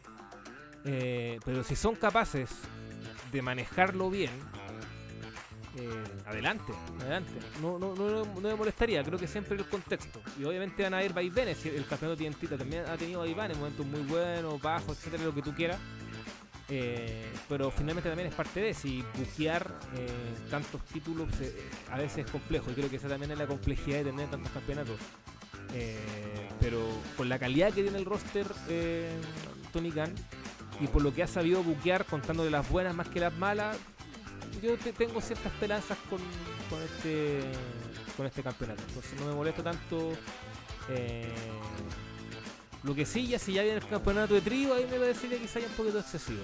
Que, que es un título que yo, de hecho yo lo dije, mm, me, me tincaba más que, que otro que otro Midcard. Pero bueno, con este título eh, puedes mantener eh, ocupados a varios. Al propio Black, como lo decía, los mexicanos, Rey, Penta, Ampol, Kyle, Niro, eh, y ¿no? Entonces, en general, yo creo que puede ser ganancia para, por eso, por esos aspectos que estoy mencionando y, vamos a ver cómo funciona. Oigan, chicos, eh, yo no sé si, por ejemplo, en vez de este título, a All Elite no le hubiese venido bien un, un título como crucero o peso liviano, porque ponte tú pienso, estos luchadores igual son pesos pesados, el, los que van a competir en este torneo. Y no sé, pues yo pensaba, por ejemplo, en Dante Martin, en Daniel García, Leo Rush cuando estaba, Suer. Hay hartos lu- luchadores de ese prototipo físico en Elite que por ejemplo yo creo que Daniel García y Dante, Mart- Dante Martin quizás pueden ser campeones TNT o campeón mundial en algún momento Daniel García. Pero ¿por qué no ponte tú un título así, crucero o algo así? Yo creo que igual lo hubiese quedado bien. Es que, Yo creo que lo complicado es de la que, sí, división, Una división crucero en eh, IW es que muchos de los luchadores son importantes realmente son de peso crucero. No, ¿Qué pasaba en WWE, WCW o incluso en New? Que el tema de que los cruceros, o sea, no tienden a ser importantes, po. tienden a ser luchadores como de bajo perfil. Entonces ahí se justifica hacer como un poco de división y reales como su propia división. Pero acá en EW, mismo Brian, por ejemplo, eh, en esta historia es un peso crucero. O tenía o el- o Omega también estaba dentro del estándar de luchador peso crucero. Entonces, tenéis luchadores que son de peso crucero y que están claramente en posiciones muy importantes. Por eso siento que perdería sentido tener como un campeonato crucero si la mitad de los luchadores importantes realmente son cruceros. po. Es que no, es que- es que- Pero es que más que nada yo creo que es como para los que empiezan. Es que ponte tú en el WCW, Ujú. ahí Jericho era crucero, Eddie Guerrero, Sí, el po. título era bacán, ¿cachai? Pero en el WWE ese título era una basura. ¿Cachai? Era claro, es para los peleles, po, ninguno de esos peleles fue campeón Salvo- mundial, ¿cachai? salvo excepciones. Rey eso, porque po. Rey fue el único que- que le puso. Claro, el único, Ah, el único. sí, no Pero tú igual- un luchador que está empezando, cuando realmente no, no lo viene. realmente gozó de salud, el título fue con Andalucía, fue la mejor etapa probablemente. Bueno, y, y- y cuando Neville fue campeón, igual yo creo que hizo un buen reinado. Eh, Es que el- el- Pac. El tema de los cruceros a veces que es como un poco segregador, porque por Leto en Japan pasa Es que, eso la, la división crucero se siente mo- tiene como su propio mundillo, pero como excluida, claro. Si eres crucero igual te excluyen caleta, porque si eres crucero New Japan, tenés que rezar, tenés que rezar, sacarte un milagro para que estén en G1 o que tengáis como algo, un ascenso realmente importante. De otro modo, siempre te miran para abajo. Por ejemplo, el Desperador hoy en día eh, pu- puede, puede que sea el segundo crucero más importante de la empresa y aún así el Desperado no estar en un combate individual en por vida en Durpo. Eh, siento que es una división muy excluyente. Es que, mira, yo igual estaba. Yo estaba creo eh, que pu- pu- puedes tirar la idea. Yo creo que pueden tirar la idea, disculpen. eh, que si bien, ya, eh, meter un título ya crucero creo que ya lo vería quizás ya de más, ya. Pero claro, es- pensemos que también está el proyecto de Ring of Honor también. Es que yo creo que eventualmente algunos de los que están en All, en All Elite Wrestling pueden pasar para el Ring of Honor de tal manera que pueden interactuar con, con algunos de los campeonatos de Ring of Honor. Y se vio con el caso de Wheeler Utah, que claro, es de All Elite, pero tiene el campeonato puro de Ring of Honor. Y al mismo tiempo, al- él va a necesitar al mismo Utah enfrentar a algunos luchadores o por el campeonato. Ahí donde puede entrar Dante Martin, puede entrar, no sé, Swerve, no sé, alguno de los que tienen ahí dentro de dentro de los el roster de, de All Elite que no están eh, no están con planes muy definidos. O sea, no creo que sea tanto introducir otro campeonato más, sino es que creo que es acomodar nomás de tal manera de con lo que se tiene para poder darle ese espacio a los luchadores nomás. Claro. Es que hay un punto, bueno, tiempo atrás igual estaba como en la parada de rock. Como que me hubiera gustado ver el concepto crucero. Pero bueno, el concepto crucero, el título en particular pertenece a los eventos, tendréis que inventar otro nombre. Eh, pero después estuve leyendo, no tengo claro si Elite lo, lo estableció como una norma, lo dijo en sus primeros en su primer año. Pero igual creo que te lo refleja con los combates. Por ejemplo, Dante Martin luchó contra Hackman por el título. Rey Phoenix luchó contra Omega. Y a qué voy con esto es que finalmente All Elite no hace distinción de peso ni de estatura. Entonces, desde ese punto de vista, cualquiera puede enfrentar a cualquiera. Entonces, creo que Em, por, por- por eso no hace un campeonato de, de ese, de ese estilo crucero, porque finalmente, como dice Nacho, estarías como haciendo tu propio mundo y excluyendo. Y lo que pasaba. Eh, lo que pasa en, lo que pasa en New Japan, por ejemplo. Claro, en Japón un ejemplo. Claro. Por- por- O también, o- además igual, si no lo mira bien, por otro lado, hay luchadores súper importantes en AEW que tienen que ser crucero, pues si de hecho Omega fue crucero en toda empresa japonesa antes de que subiera de peso en New Japan por, su por la importancia del Ballet Club, pero Omega era crucero, po. o también Brian es crucero, entonces al final tenía pesos cruceros súper dominantes y otros que serían como de menor calidad. Por, por eso creo que al final no tendría como tanto sentido, porque en EW no tiene como una separación tan clara de peso como en otras compañías. Ya, vamos a empezar a dejar de lado todo el tema de All Elite Wrestling. Hablamos harto al respecto de lo que viene para Forbidden Door. Está interesante, el 26 de junio. Lo bueno que el, el jueves siguiente es feriado. O sea, el jueves, casi clarito. El lunes posterior eh, a, a Forbidden Door, que el domingo es feriado. Así que ahí. eh, que Tony Khan si quiera que el evento dure 8 horas, que lo haga. Al menos los chilenos no tenemos Oh, que trabajar. Lo siento, Walter. Ahí hay un Forbidden Door, hay que ya pensar en qué combate van a ver, porque yo creo que igual van a meter harto multitag para darle algo que hacer como a los japos que son importantes, pero que no tienen cómo tener un combate. po. Ya los equipos importantes de W, como el de, el de Triangle, por ejemplo, yo creo que tener combate multitag. O también vaya a tener, va a tener combate multitag el, mismo Elite, quizás. Adam Cole con los Bucks. O también eh, este equipo de O'Reilly y Bobby Fitch. O sea, yo creo que igual vamos a tener como esos encajes, pero combates individuales, ¿cuántos crees que van a haber? ¿Unos seis combates individuales? Sí, bueno, eh, Hackman ya lanzó el reto a, a Okada. Sí, ya está Eh, claro eso. El tema que Adam Cole dijo que, que quién sabe si White gana el campeonato y que él también quiere ir por ese título mundial de No, ni caga. Pero ni no, yo cagando creo que va a ser. White. Va a ser Okada. sí. Lo que pasa es que Okada es la, ca- eh, es la cara, que le hizo. No voy a poner a un. o sea, más encima la empresa japonesa, no voy a poner a un gallo que más encima es neozelandés en esa posición. Va a ser guay, o sea, va a ser Okada, claramente. Y también yo, yo creo que White y Adam Cole van a luchar juntos. Eh, quizás con más gente. Entonces yo no creo que van a ser- Claro. no creo que sean solo enfrentamientos All Elite versus New Japan, sino que también van a ser eh, Ah, sí, jun- qué paja. juntos pero revueltos. También creo que por ahí Me, gustaría que, fue, que si lo hacen, ser los menos, porque igual yo No, creo que la menos, gracia, obviamente, la, obviamente, la gracia pero- es ver a, a un luchador contra otro luchador, porque se hacen como esos emparejamientos, esos emparejamientos raros. ¿A quién le importa en realidad?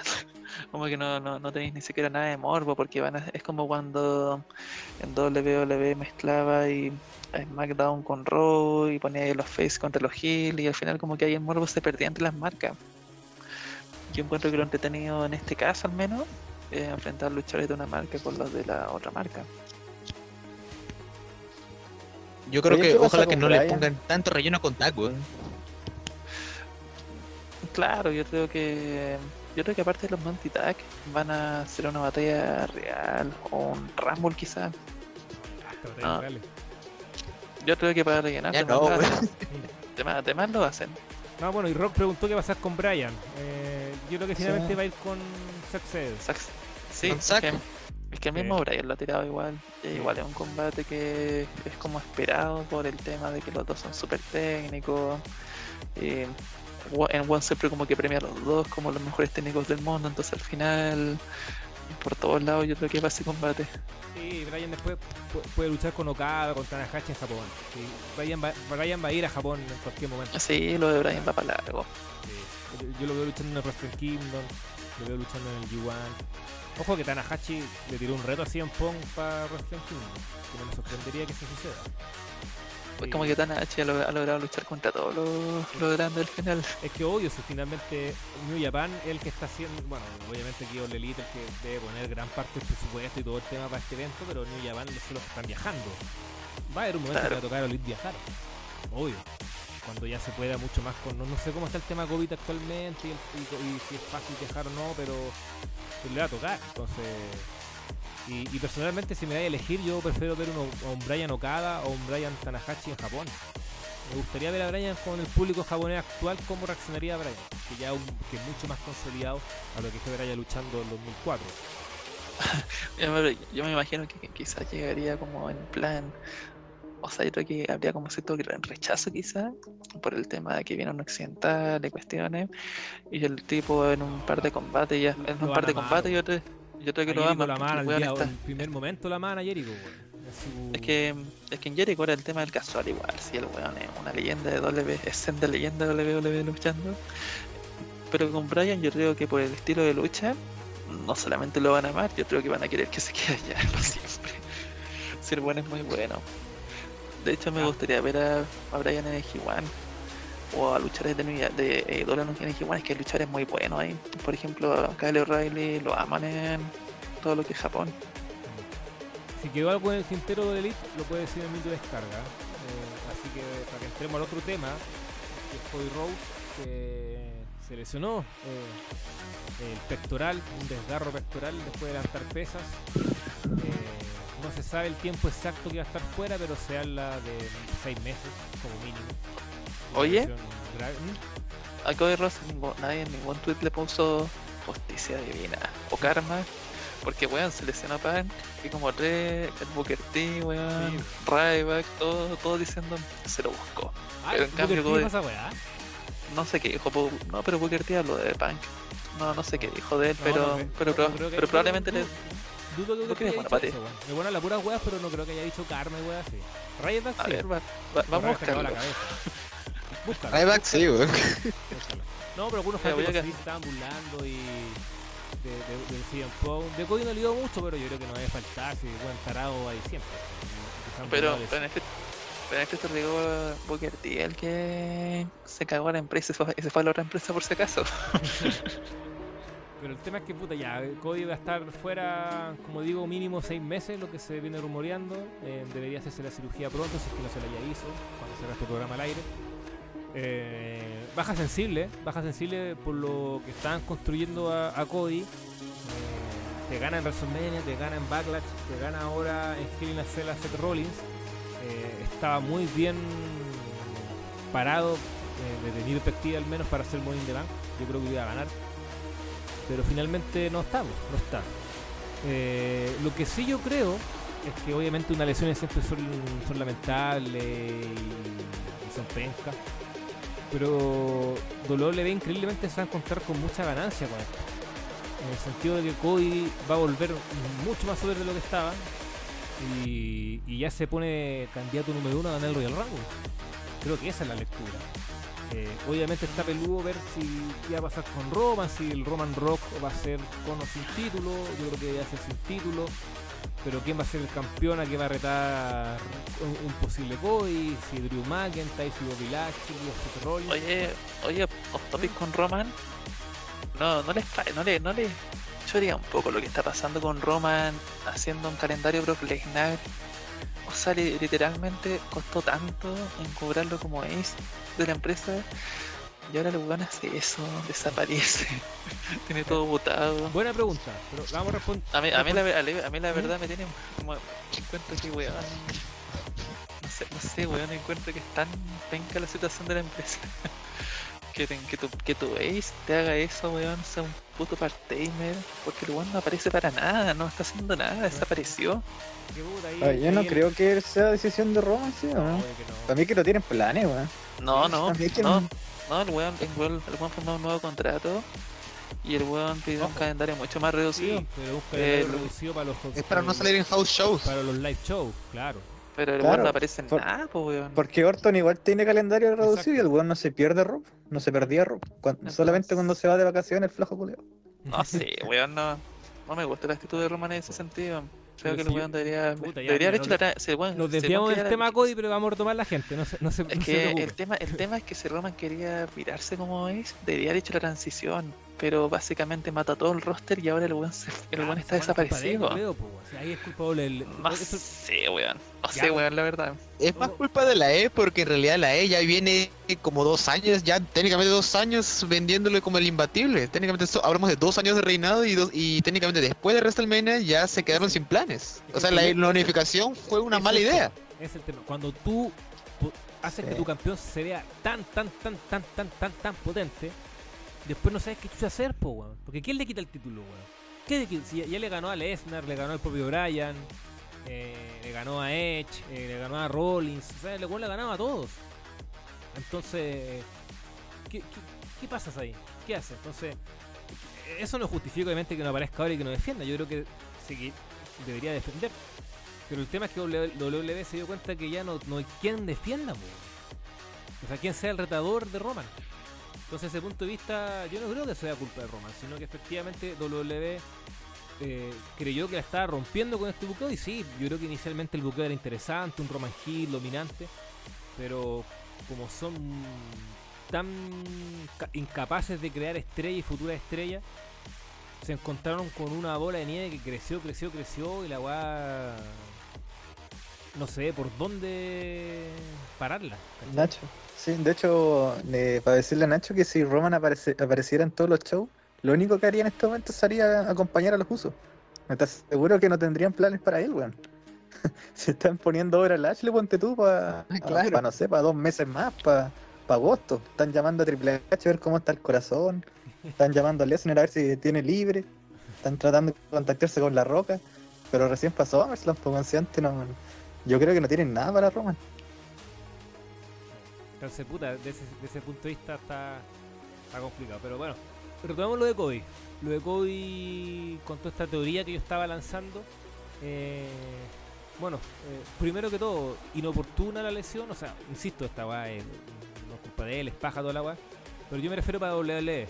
Inoportuna para WWE que haya llegado a una lesión de, de una figura que estaban potenciando tanto como Cody en este momento.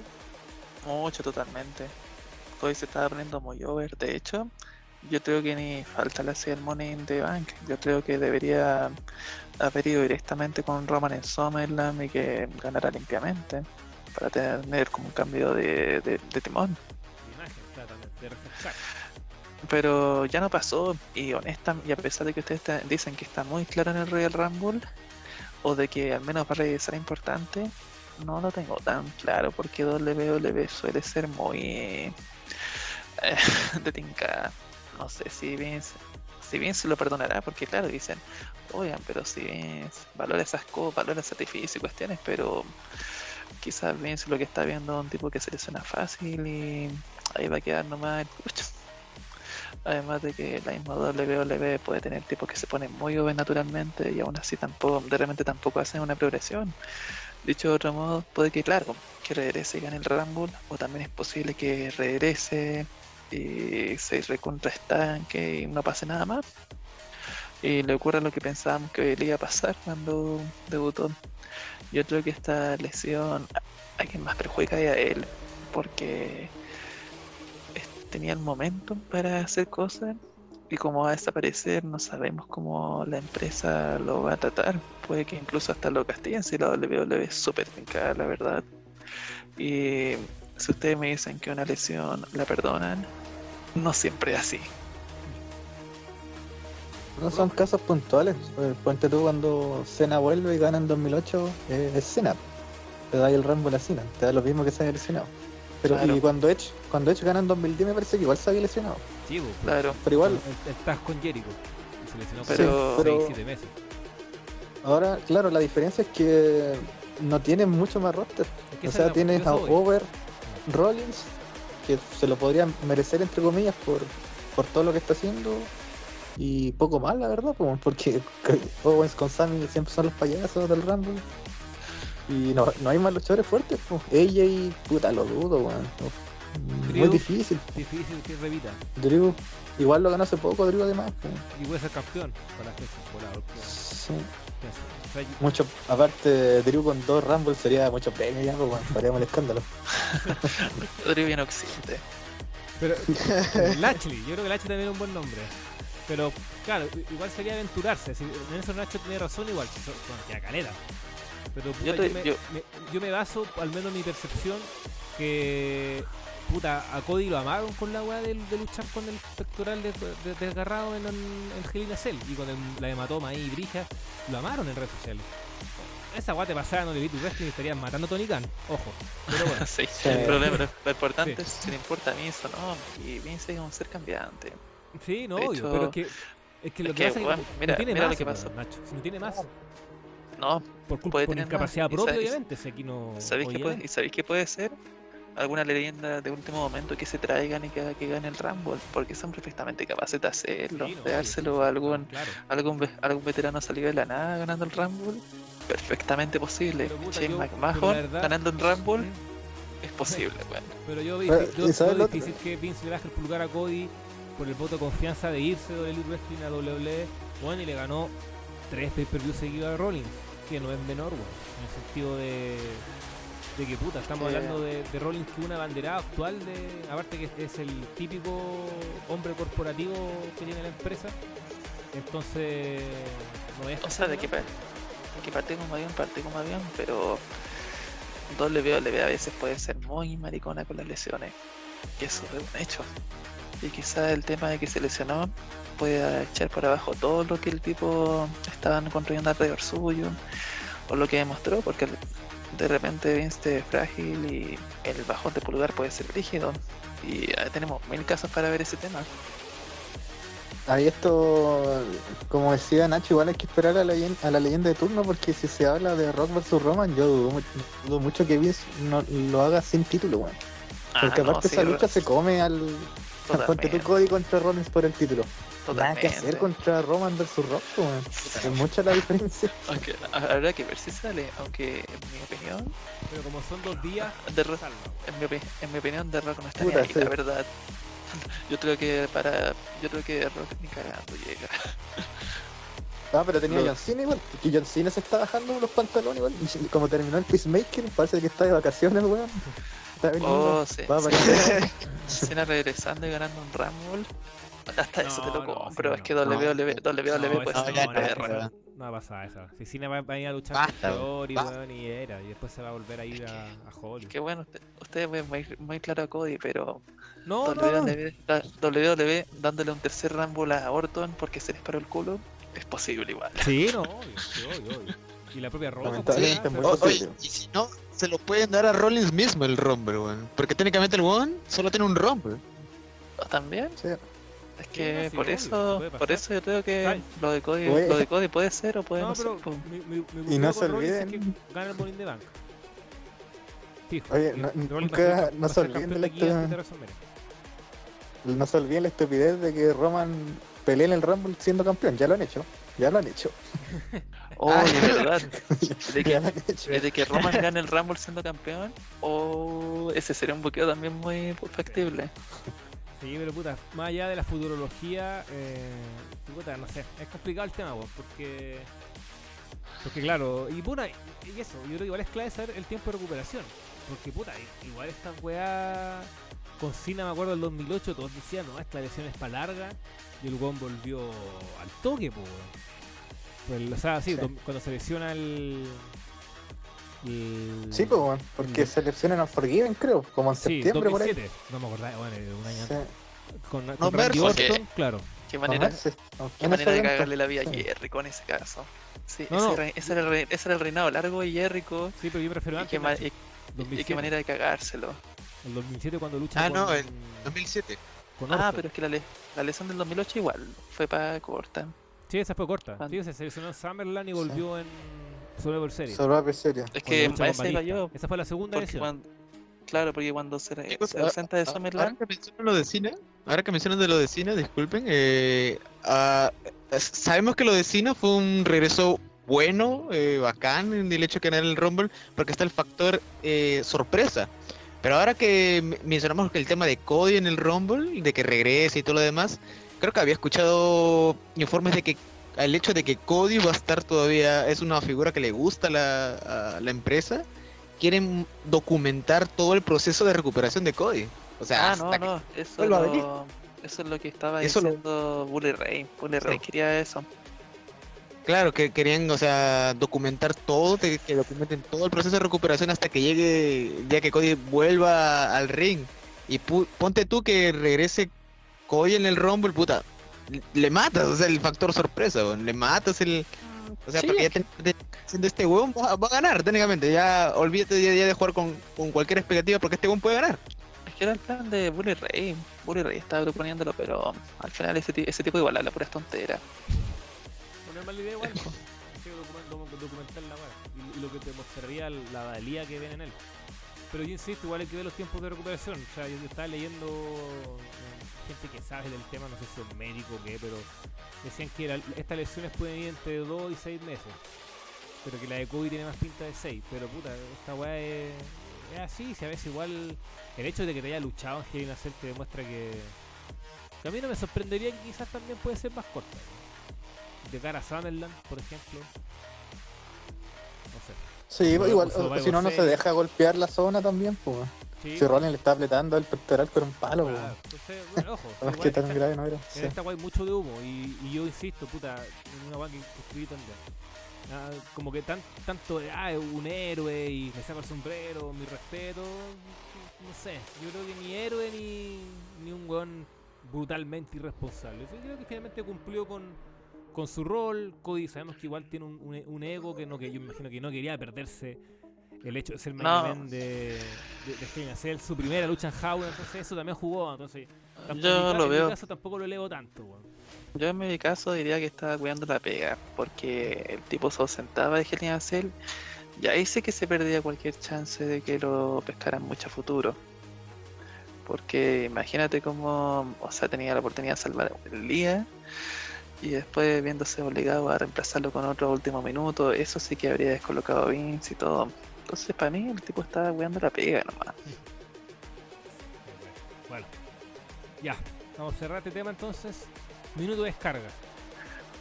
Si, quedó algo en el tintero, lo pueden ir comentando en el minuto de descarga, ya sea de All Wrestling, de WWE, etcétera. Walter, la palabra es suya. Gracias. Eh, dos cosas. Eh, número uno, eh, puta, no lo tocamos en el, en el tintero, pero me hubiera gustado al menos tocarlo en el tema de Cody. eh, respecto a esto que va a estar ausente, eh, que se va a necesitar un babyface. Ahora, a lo que va esto con mi minuto de descarga es que lo hayan cambiado de face nuevamente al weón de. ¿Qué? Pero, ¿qué- ¿cómo mierda se les ocurre? O sea, todo el tema de que les ha costado construir a Edge, construir el tema del su stable, ganarle a, a ella en tres pay-per-views de mierda para que venga el weón de Finn Balor y lo saquen y tengan a, estos dos otros peleles que no han mejorado gran cosa ni en el micro ni nada y lo voten Edge para que Edge vuelva a lo mismo que estaba haciendo hace unos meses atrás. Así que técnicamente, ¿quién ganó? Nadie, nadie ganó. O sea, técnicamente volvemos a lo mismo que se va a volver a juntar eh, Edge con ella para enfrentar a Valor y a los otros dos hueones, pero ah, no importa porque técnicamente ya sabemos cuál va a ser más o menos el resultado. Y poca expectativa con lo que va a hacer este grupo sin Edge ahora, porque técnicamente ninguno de los hueones tiene micro. Y hay gente que me dice, ah, pero volvieron Gil a Finn Balor, mira, esto es novedoso. weón". Pero es que han visto las promos de Finn Balor, weón. Han visto de qué trata el concepto del grupo, que es más soltura de micrófono y todo lo demás, porque los hueones necesitan del micro para poder intentar expresarse. Porque el concepto del grupo no se entiende ni mierda.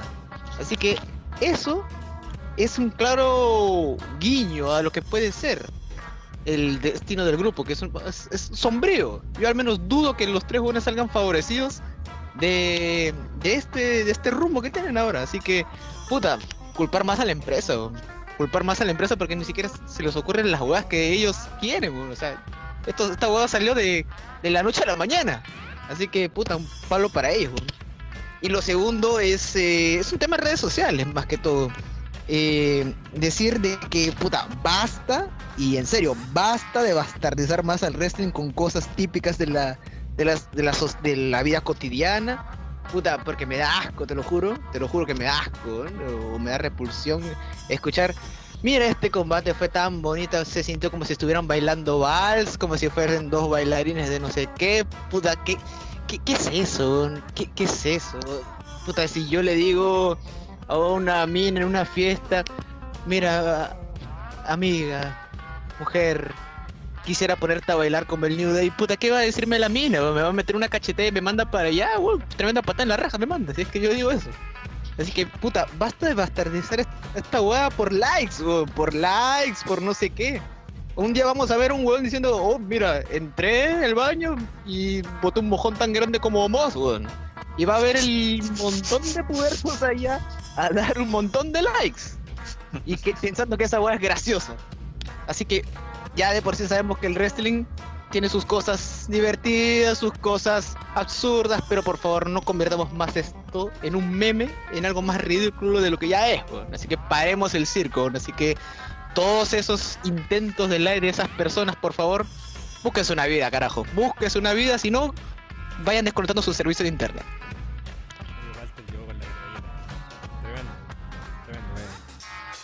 Adhiero en gran parte lo que dijo y me tomo de uno de aquellos para ir con un minuto de descarga. Eh, Judgment Day fue un grupo que nació muerto. Hay que decirlo con todas sus letras. Eh, Porque no tenía ningún rumbo, ninguna profundización, su discurso era cualquier cosa.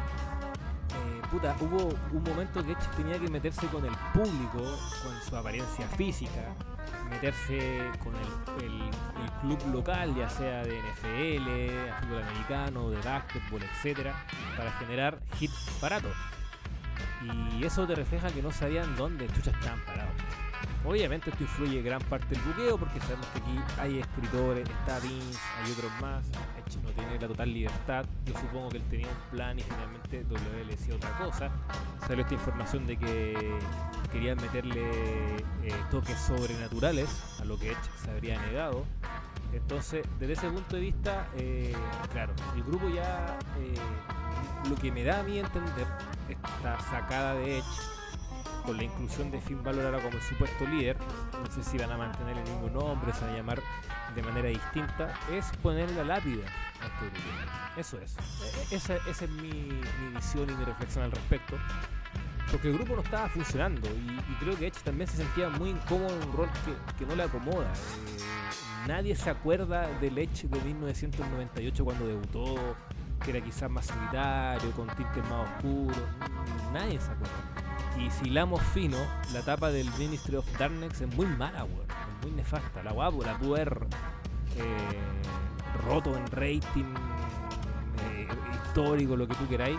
Eh, le rompió, pero en general, si vemos, vemos toda, toda esa historia, no es tan buena. Entonces, en general, el grupo no, no cuajaba. Si querían volver a Edge Hill, era mejor volver a, lo que todos conocemos como Edge, el oportunista, el categoría R. Ese es el Edge Hill bueno, no esta versión eh, Pokémona, weón, del año 2006 que simplemente porque él tiene tatuaje o se viste oscuro ya metámoslo en el grupo con Edge haciendo un casting por Twitter ¿qué es eso?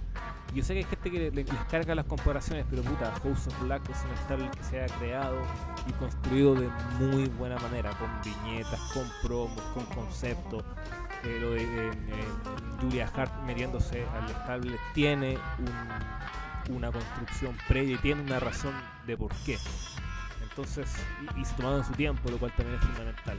Entonces, en ese punto de vista, este grupo nació muerto, era muy malo, en serio. Era muy, muy malo y ahora tampoco le veo mucho futuro. Eh, y es extraño porque, eh, a diferencia de Walter, yo a Rhea Ripley sí la encuentro que puede ser un talento muy interesante, creo que lo ha mostrado en, combates, pero con lo que venía haciendo, este cambio, ¿por qué? No, creo que no le pega tampoco mucho, de que tengan tatuajes, encima le cambian la vestimenta, le cambian el tema de entrada, que era muy, muy pegote, entonces, no sé.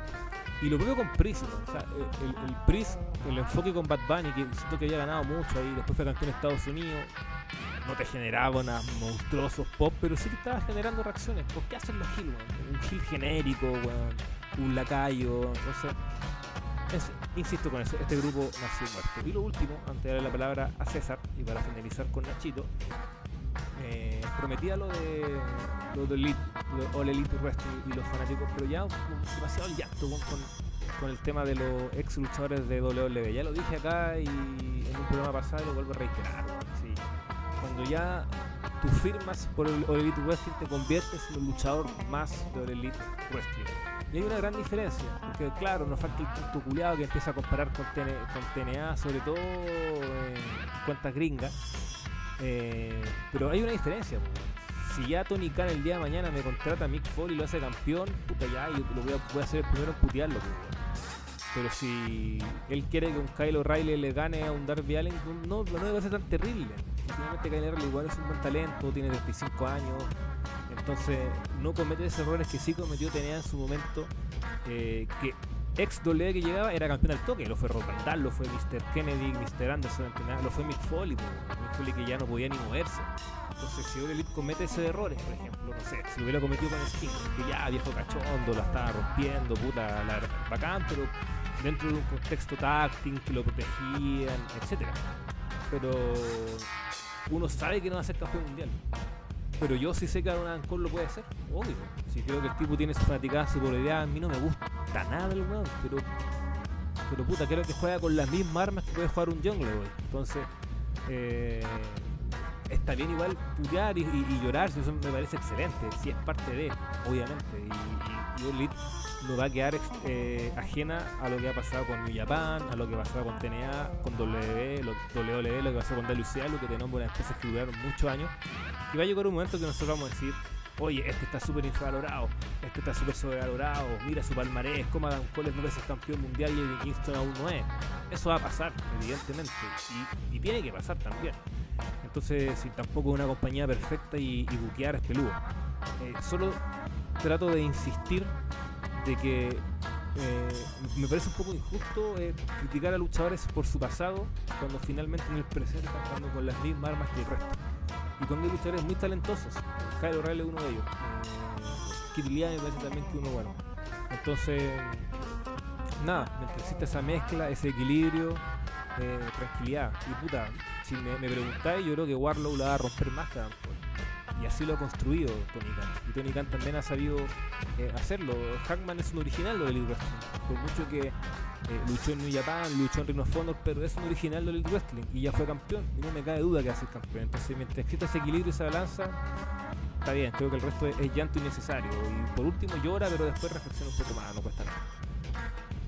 Listo. César, micrófono. Senda, senda Bomb. Eh, voy a remeter, no voy a remeter contra Natalia, que la semana pasada ganó un Six Clásico. Pack Challenge. Sí, es un clásico ya. Por lo menos una vez al año. La mina venció a Lee, a Chotzi, a China. Eh, había otra más, parece. No, solo que eran- parece que eran seis. No me acuerdo, ya no me acuerdo quién eran las otras. Pero puta, tenía ahí a China, pues China con Ronda no se han enfrentado, son amigas, pueden entrenar en la casa de, de Ronda, no sé, pues.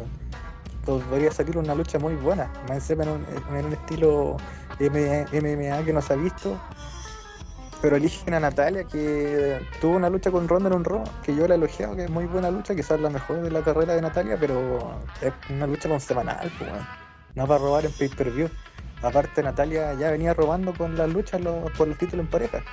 La, la, la ponía en, tag random luchando contra las campeonas de turno.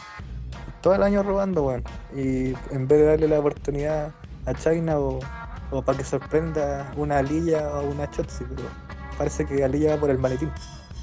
Voy a felicitar también a, a Liv Morgan, que está haciendo la MVP de la división femenina.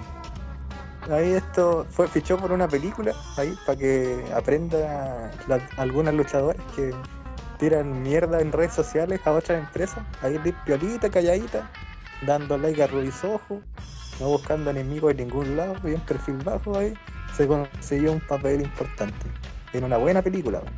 Así que bien por ella, más encima está de cumpleaños. minutos, pero buena película. No, no. No, parece que tiene un papel, de hecho, weón. Sí, no, sin papel. tiene, Sí. tiene un personaje, sí. No, es Así que está de cumpleaños igual. Me, me cae muy bien Blind. Pero ojalá, Sí, que, aparte ojalá que son- W sepa ocuparlo eso y el maletín. Como lógico, creo que eso es, la, es la que debería ganar el maletín. Aparte, si Real le gana a Bianca, se cuenta sola la historia. po. Bien, sería un maletín bien ganado. Y yo creo que daría más frutos que el que le dieron a Nicky H, que la estrellaron al tiro. weón. Sí. Así que ojalá gane el maletín y, y todo bien con Liv. Y también aprovecho de decir que aguante Jurassic World. La está rompiendo. y, y a la gente para que vea cositas bonitas en la tele, que vea Irma Beat. Para que se vea Alicia Vikander ahí actuando 50 minutos todos los lunes en HBO. Y tremendo barro. Tremendo barrio también. Sí, Batman. falta un capítulo para terminar la, la temporada. Tremendo Y eso sumó Carlito al carro. Sí. Qué bueno, Cada qué vez somos bueno. más. Qué bueno que Carlos salga de, de ese inframundo llamado Marvel weón, y, y empiece a ver otras cosas. Por Si favor, Carlos hubiese estado hoy acá, estaría hablando de Miss Marvel. No, no me cabe duda. Probablemente. 100% en Rotten Tomatoes, ¿eh? 100%. ¿Sí? Sí, güey. No, ¿A Di- dónde hemos llegado? Disney, Disney está pagando muy bien. Nada más digo. El, el one que ni siquiera ha visto la serie, quizás la base sea muy buena, pero puta, yo vi el trailer. me- No, Ah, que me llama, güey. adulterado esos números. Sí, Pero bueno. Dicen que lo mejor queda para el final. Aunque a veces los finales pueden ser un desastre. Ignacio Salvo, el micrófono es suyo. Bueno, yo creo que este final será un desastre. Em, concuerdo muy bien en la pipe bomb de Melee contra el tema de todos los que le llegan por criticar a IW. Y sí, es muy cierto lo de Hangman, porque te pueden sacar los papeles de que Hangman luchó en New Japan, pero cualquiera que haya seguido la empresa un poco de cerca va a notar que Hangman no existía en New Japan. El tipo solamente luchó en un G1 Climax, en uno. Y en ese G1 Climax, de las nueve combates, tuvo solamente tres victorias. Estuvo al fondo de la tabla. Así de charcha era el weón en Japón. Y en Raw tampoco tuvo ninguna coronación de ningún estilo. Y hablamos de Raw, una empresa que era súper secundaria. Entonces sí, el tipo de que un original es IW porque IW le dio de comer, lo elevó, es totalmente un original. Y así con otros tantos luchadores que nosotros vemos ahora im- importantes, que AEW lo hizo conocido, como, en- como pasa con MJF, como pasa con Warlock, como pasa con A. Kingston, Darby Allin. La lista es larga, simplemente no hay que pescar. Recuerden que había gente planteando que CM Punk, eh, que CM Punk luchó contra, o sea, contra el campeón mundial, le ganó y ahora tenemos un ex WWE campeón, que es lo mismo que eso tenía ya hace unos meses. ¿Qué pasaba? Que había gente quejándose de que CM Punk ponía over a luchadores muy pobres, que luchaba contra puro NN. Entonces al final hay gente que solamente busca la manera de tirarle caca a la empresa. No hay que detenernos en ello. Ya se darán cuenta con los años que W la está rompiendo. Quería detenerme en una crítica ahora mismo, eso sí, yendo al otro extremo, contra la gente que la tiene adentro, contra Sacha yendo a IW, si es que llega a pasar. Por favor, dense cuenta de lo mal que está la división femenina de IW. No es que la división femenina de IW no tenga nombres, pero realmente le falta momento y se nota. Hoy día mismo, por ejemplo, tuvimos a Thunder Rosa luchando contra una Fiti que nadie recuerda de NXT y que realmente nadie sabe cómo llegó a la empresa. ¿Cómo se llama? Marina. ¿Marina cuánto? Shafir. Bueno, Marina, N- Marina Fiti Díaz. Marina Fiti Díaz, nadie la conocía. Na- nadie la pescó en NXT Y lo tuvi- y lo tuvimos acá Sí, sacado muy buena. total, totalmente la la nada. Ese es el tema, es, una- es un combate que era para AEW Dark, seamos sinceros.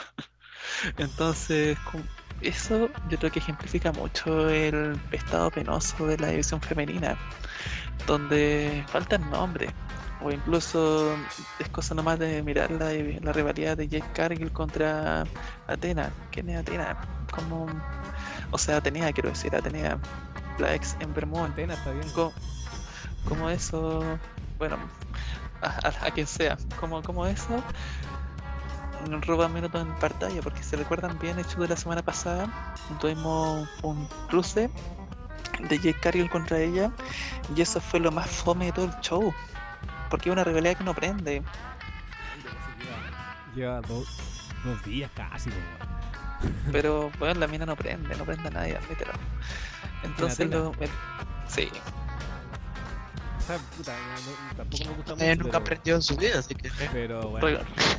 Sea, si, claro, Recuerda- si- si- si- si te sacáis lo que ha pasado atrás con NXT en su paso y en el, doble- el main roster W, sí, te lo puedo aceptar. Pero no el Wrestling está recién empezando, entonces yo, yo, yo le doy un poco más de margen. Mm, Habrá que ver cómo sale, pero igual no, no me convence mucho. Entonces en general sí diría que la, la empresa como que le faltan nombres potentes en la división femenina. Y en ese caso, y en ese caso, Sacha Banks podría ser un aporte tan bueno que llegue y gane el título tenga por tres años. Es lo único que pido. Que, que gane el título, el título y lo defienda y lo tenga durante tres años seguidos, que es lo, que es lo que se merece Sacha Banks. Ah, ¿terminó? ran- Entonces sí, pi- pido que pido todo el oro para Sacha Banks. Eh, ahora la, la, la polémica por la que putean, por la que van a putear. Ojalá que Chile vaya al mundial. Porque weón nos, cagaron con el tema del ver, cuando pasó lo del Fondo Roja, a Chile lo cagaron con dos mundiales, po. Entonces, ¿por qué ahora el reglamento no debería aplicar? Que es que se aplique nomás, que, por, que tenga que pase lo que tenga que pasar y que para el lloriqueo, porque si Chile lo hubiera hecho, ahora mismo todos estarían pidiendo que Chile se irá al mundial y lo que sea. Que vaya al mundial nomás, weón. Que arda que arda el mundo. No Y que. Carlos, y que a Carlos le, y lo mejor, que Carlos se manda un show y se vaya a los dos grupos por un mes para luego volver. A mí me encantaría grabar un podcast si es que se pasa con Carlos acá. Sería, sería bueno. Ay, quiero, quiero ver su reacción. Tendría que Ya. arremeter contra Byron Castillo nomás. Ese es el, el chanta, el colombiano. No, y el El el- minuto de descanso a Byron Castillo. No, pero en general el tipo, el tipo va a cargar mucho contra Chile. Va... Y lo voy a, voy a disfrutarlo.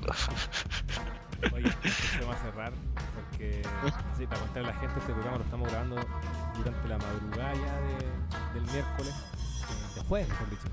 Jue- jueves ya 9 de junio, eh, madrugada acá en Santiago de Chile, pasado la una y hay que trabajar, así que ya vamos, cerrando pronto el boliche. Solo eh, corroborar, no, eh,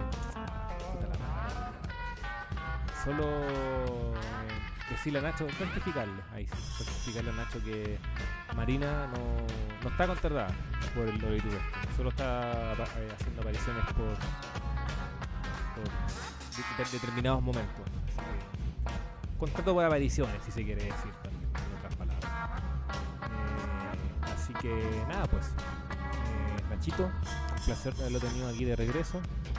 Don Rock, Walter, estén muy bien, cuídense y nos escuchamos en una próxima edición de Hoy en el Wrestling. Que estén bien, chao.